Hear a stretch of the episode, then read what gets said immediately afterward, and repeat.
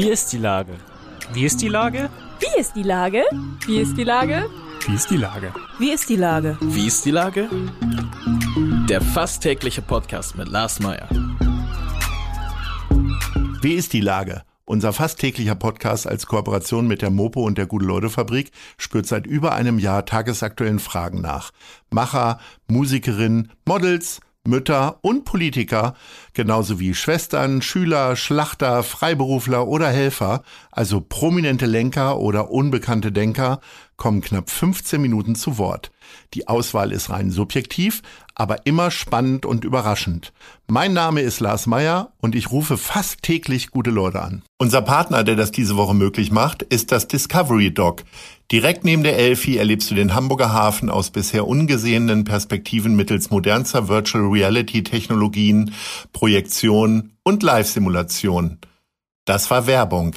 Herzlichen Dank. Heute befrage ich die Schauspielerin Maren Eggert. Ahoi Maren. Ja, Lars, hallo.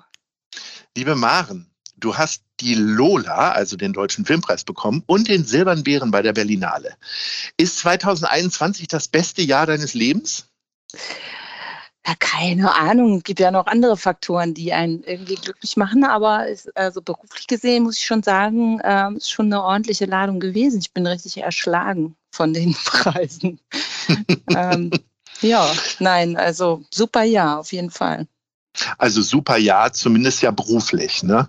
Ja. Ähm, was alles andere um uns herum passiert, ist ja dann doch noch mal ein bisschen diskussionswürdig. Ja, wissen wir ja. Ne? Also schon ziemlich starker Kontrast zu, zu diesem Corona-Geschehen äh, und dann äh, und dann, dass es dann beruflich so abgeht. Das ist ähm, schon erstaunlich, weil wir ja, also gleichzeitig habe ich ja erlebt, dass das Theater schließt und so und ähm, ja. dass vielen Kollegen echt äh, dreckig geht mit dem Beruf. So, das ist schon, ist schon ein harter Kontrast auch.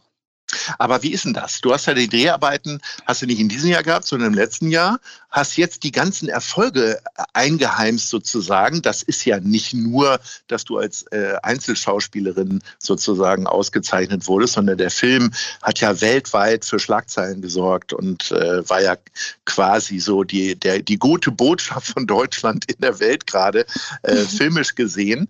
Äh, das ist ja erstmal eine abgeschlossene Sache und jetzt reitest du auf der Welle des Glücks und parallel bricht eigentlich alles zusammen. Du hast gerade gesagt, Theater haben geschlossen, äh, viele Leute werden krank, Impfdiskussionen, wie auch immer. Was ist denn das für ein Gefühl? Naja, jetzt im Moment ist das Theater noch nicht geschlossen, aber wir sind jetzt mhm. nicht, nicht 100% sicher, dass es nicht nochmal passiert. Ne? Und wir haben immer mhm. noch die Einschränkungen mit irgendwie, Leute sitzen halt mit Masken natürlich bei uns drin. Ich meine, immerhin sind sie da und dürfen da sein, aber es ist natürlich ein völlig anderes äh, ähm, Erlebnis, so für, ähm, wenn alle so angespannt sind und dann Theater zu spielen. Das ist nicht dasselbe wie vorher. Ne? Obwohl, also wir sind glücklich, dass es überhaupt geht, wie gesagt. Ähm, ja, und mit dem Film, äh, klar, das ist alles abgeschlossen. Ich habe aber auch noch ähm, recht viel, ähm, wie soll ich sagen, so Arbeit damit jetzt irgendwie. Es gibt ja auch noch diese Oscar-Vorbereitung, da macht man dann ziemlich viel Interviews auch noch und bewirbt den Film, Film nochmal ordentlich, weil wir wollen ja, dass er dann auch dahin reist. Ne? Da gibt es ja regelrechte Kampagnen. Also man kennt das ja so von früher, dann wurde ganz viel Millionen von Dollar aufgewandt, äh, damit die nochmal in die amerikanischen Kinos kommen. Äh, also vor allen Dingen von den großen amerikanischen äh, Filmproduktionen. Wie ist denn das mit so einer kleinen deutschen Produktion dann? Was, was ist denn da jetzt für eine Extraarbeit zu tun? Gibst du jetzt ganz viele Zoom-Interviews äh, mit ausländischen Journalisten oder wie läuft das? Genau, ja, das ist jetzt relativ viel über Zoom, aber zum Glück habe ich ja auch zwei Leute drüben in Amerika, nämlich Maria und Dan, die sind ja eh dort. Also Maria dreht mhm. da gerade und Dan lebt dort und die machen relativ viel auch so in Person. Aber ähm, Maria Schrader ist mache, die Regisseurin, muss man ja nochmal dazu sagen. Genau, die Maria ja. Schrader, die Regisseurin, ne? mhm. ne? die dreht gerade mhm. in New York, ein, äh, ähm, macht, glaube ich, ein richtig schönes Projekt da, ähm, was auch sehr interessant werden könnte. Und deswegen sind die vor Ort und können sich da kümmern und alles was ich hier mache. Also normalerweise könnte man dann jetzt, würde man vielleicht dorthin reisen und ähm, auch vor Ort was machen, aber jetzt wegen der Pandemiesituation ist das irgendwie, wird das gar nicht erst diskutiert und deswegen sind alle Europäer, die sozusagen daran beteiligt sind, eher, ist, das ist, ähm, eher wird, findet virtuell statt. Das heißt, ich mache relativ viel Zoom-Sachen. Ähm, das ist dann so ein klassisches, also QA nennt man das. Das sind so ja. diese Nachgespräche nach den Filmen, wo man halt nochmal ein ähm, bisschen über den Film redet und äh, erklärt, was, was man damit verbindet und wie die Dreharbeit, also so einfach ein bisschen erzählt, so damit der Film ein bisschen näher an die Leute gebracht wird. Mein größter Traum, ich bin totaler Oscar-Fan und gucke ja seitdem ich 14 bin, gucke ich wirklich jede Oscar-Verleihung, habe deswegen auch schon Schularbeiten damals verhauen. Ähm, und mein größter Traum wäre tatsächlich, könnte mir eigentlich gar nichts Besseres vorstellen, als einmal bei der Oscar-Verleihung dabei zu sein. Hegst du ähnliche Träume oder berührt dich das jetzt noch gar nicht, weil du sagst, naja, weiß gar nicht, ob das sowieso überhaupt äh, äh in Frage kommt? Ja, ich bin ja vom Typ her eher so ein bisschen so, wir überqueren die Brücke, wenn wir da sind. Ne? So, mhm. Also das heißt, äh, ich warte jetzt einfach mal ab, äh, wie sich das entwickelt. Es sieht im Moment wirklich ganz gut aus und ich freue mich natürlich total, wenn das dann wirklich so ist und wir damit hinreisen. Und dann werde ich natürlich auch alle Hebel in Bewegung setzen, dass ich da auch dabei sein kann. Das würde mich dann schon interessieren. Ähm, klar. Momentan stehst du ja quasi parallel äh, im Theater auf der Bühne. Ähm, du hast ja schon von den Einschränkungen gesprochen. Wie sehen denn jetzt gerade Proben aus? Also ich sage mal, ihr habt ja für das Stück geprobt zu einer Zeit, als äh, wahrscheinlich noch nicht so viele Einschränkungen waren. Aber kann man, findet da nochmal ein genereller Unterschied für dich in der Wahrnehmung statt zwischen Film und Theater, was so die Vorsichtsmaßnahmen angeht, was dann auch entsprechend mehr eingeschränkt ist dann? Wenn man, also beim, das ist äh, sehr unterschiedlich, weil so, wenn man einen Film dreht, ist das ja so ein abgeschlossener Zeitraum, sage ich mal, von eben diesen fünf, sechs Wochen, wo man dreht und da kann man ein ganz anderes Hygienekonzept äh, erstellen als jetzt wir am Theater. Wir, wir haben auch äh, äh, letztlich dann gar nicht das Geld, um jetzt so alle so super doll durchzutesten wie beim Drehen. Ähm, machen das aber trotzdem, also wir werden alle äh, PCR getestet, zweimal äh, pro Woche und das erlaubt uns, äh, Schauspielern normal miteinander zu, zu agieren. Weil zum Beispiel, also nach dem ersten Lockdown haben wir dann mehrere Stücke so verändert, dass wir nicht äh, eben, dass wir mit Abstand miteinander spielen, was natürlich super merkwürdig ist irgendwie. Also wir ähm, und das machen wir jetzt nicht mehr. Wir dürfen jetzt normal spielen und uns äh, berühren und uns auch mit einem Abstand von einem Meter anschreien, was wir eben so machen. Ne?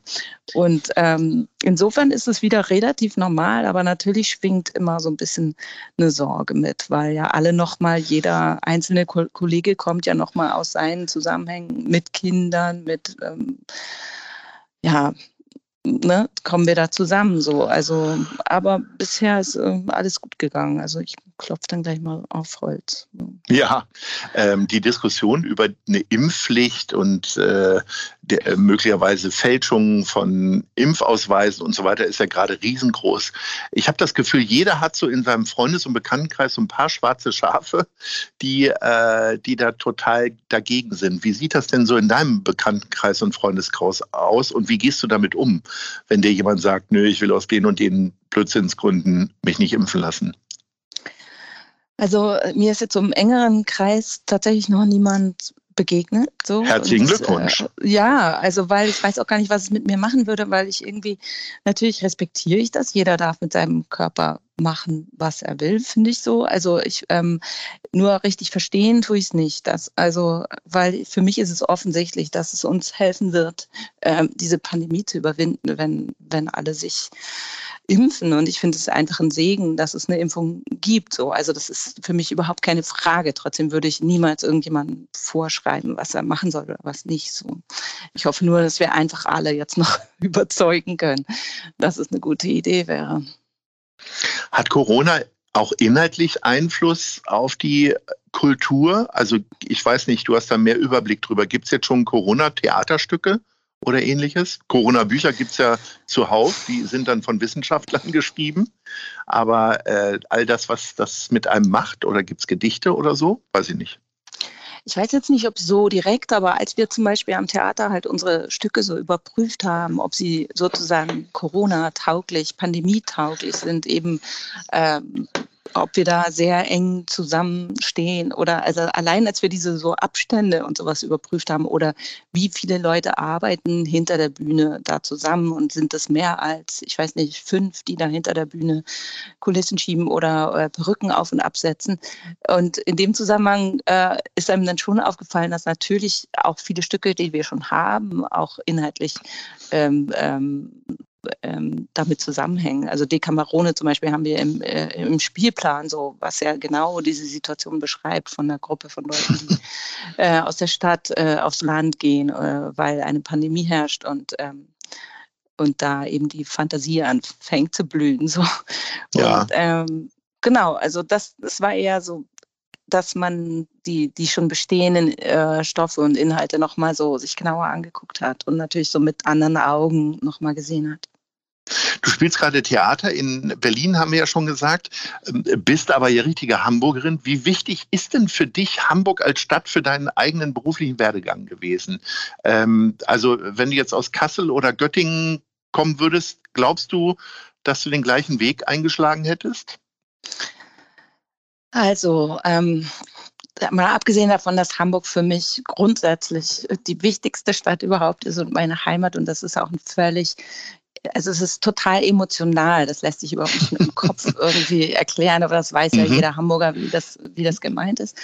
Und ähm, ist es für meinen beruflichen Werdegang natürlich, also ich meine, ich war ja lange am Thalia-Theater, äh, was ich für eins der schönsten Theater überhaupt immer noch halte. Und ähm, das war so eine prägende und tolle Zeit, gerade auch was die Kollegen angeht, irgendwie damals mit Hans Löw, Fritzi Haberland, äh, ähm, Felix Knopp, so diese, ähm, diese Leute, die, wo wir einfach mit denen ich einfach viel da gearbeitet habe und ähm, wo wir uns auch so als als Schauspieler auch so geformt haben, eigentlich auch gegenseitig oder jeder sich so. Ähm, das ist natürlich ähm, jetzt die Grundlage für das, was ich jetzt alles, für alles weitere, was ich jetzt ähm, mache. Und äh, ich habe in Hamburg auch wichtige Preise, Theaterpreise, Förderpreise gewonnen damals. Also es gibt ja eine sehr äh, aktiven Kunstförderung so in, in Hamburg und ähm, davon habe ich auch viel mitbekommen. So. Und ja. Ist das denn so, dass man das dann immer im Blick behält? Du hast das Thalia angesprochen.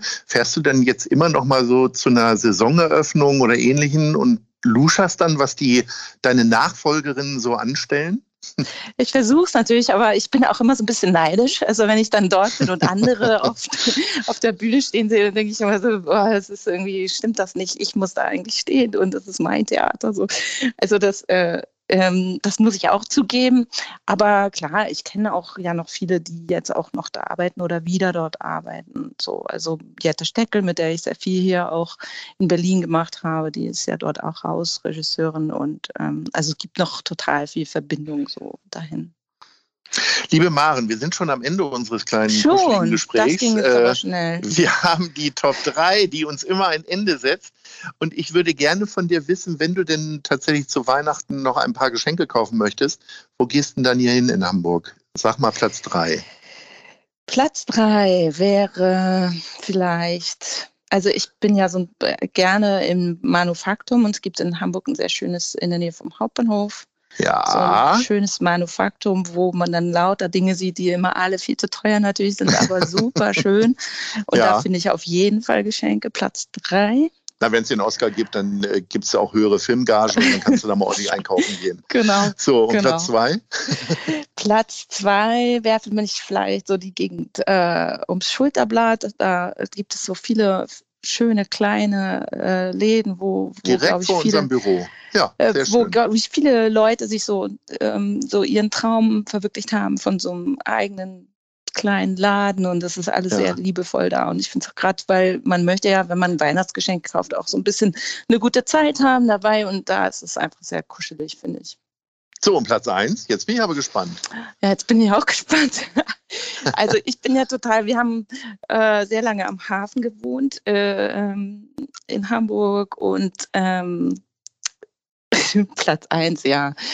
Ich weiß jetzt nicht, ob das Platz 1 ist, aber das wäre auch noch so eine Idee, weil ich liebe das frische Paradies am Hafen. Ich bin ja so, oh, ja. koche ja super gerne. Ne? Mhm. Und ähm, Äh, ist auch so ein Ort, wo man natürlich viel Geld lassen kann, aber vielleicht gerade zu Weihnachten gönnt man sich das mal. Und da kann man ja auch zum Beispiel Gutscheine verschenken. Dachte jo. ich, darüber würde ich mich freuen. So, wenn Unbedingt. So, frische dann kriegst du jetzt ganz viele Gutscheine von Hamburg nach Berlin geschickt.